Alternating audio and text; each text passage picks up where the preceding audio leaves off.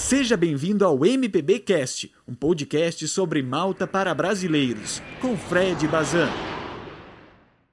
E a primeira coisa que a gente vai falar é sobre passagens aéreas. Primeiro de tudo, é legal falar que passagem aérea é um negócio que varia muito de preço Uh, de um mês para o outro, de uma companhia aérea para outra, inclusive de um dia para o outro, dependendo da pesquisa que você faz. Às vezes, numa quinta-feira, o valor está 200 reais mais caro do que uh, a passagem no dia seguinte, na sexta-feira. Então eu realmente não sei como é que isso funciona na prática, mas por isso que é muito importante a gente pesquisar bastante, com calma e com antecedência, para encontrar um valor realmente atrativo para fechar as passagens aéreas. E uma dica muito legal a respeito disso são os chamados buscadores de preços. São sites ou aplicativos onde tu coloca um destino, coloca uma data prevista para tua ida e ali ele vai varrer a internet inteira como se fosse um Google, buscando em todas as companhias aéreas, as principais uh, fornecedoras de passagens aéreas, uh, os melhores preços para aquelas datas e vai te indicar o melhor preço para isso.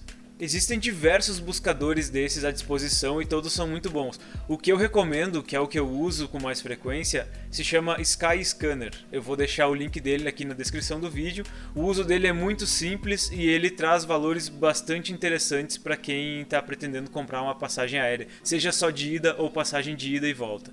E o legal desses buscadores como o Skyscanner é que além de fazer a busca na hora, você consegue definir um alerta. Então você cadastra o seu e-mail, define um destino, define uma data prevista para sua viagem e aí toda vez que esse, o valor de passagem para esse destino que você escolheu e nesse período que você escolheu baixar de valor ou aumentar de valor, você recebe um e-mail de alerta avisando isso. Então isso é muito bom, principalmente quando você planeja a viagem tendo mais tempo para fazer essa viagem, podendo analisar com mais calma as coisas, porque aí você vai ter certeza de conseguir aquele valor imbatível para sua viagem e vai ficar mais barato fazer o teu intercâmbio para Malta. E aqui tem uma dica muito importante, que é a de analisar sempre o que que aquele ticket aéreo está te oferecendo como vantagem, porque nem sempre o valor mais barato vai ser a melhor opção de compra para você. Por exemplo, às vezes o ticket está muito barato, mas quando você vai ver, ele não é um ticket flexível.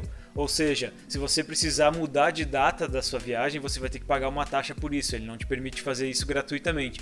E numa época como essa que nós vivemos agora com a pandemia, é um fator bastante importante você poder mudar a data da sua viagem uh, quando acontece algum imprevisto.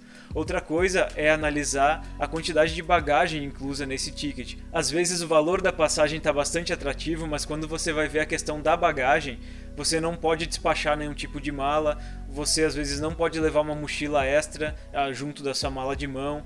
Uh, isso às vezes varia de voo para voo se você faz um voo com escalas em outros países, então quando você vai trocar de avião, as regras de um avião já não valem mais para o outro. Então é, é importante analisar antes de fazer a compra, antes de escolher o seu ticket, analisar com calma tudo aquilo que aquele ticket te oferece para ver se está de acordo com o que você vai precisar para fazer a sua viagem. Além disso, a duração da sua viagem é algo muito importante.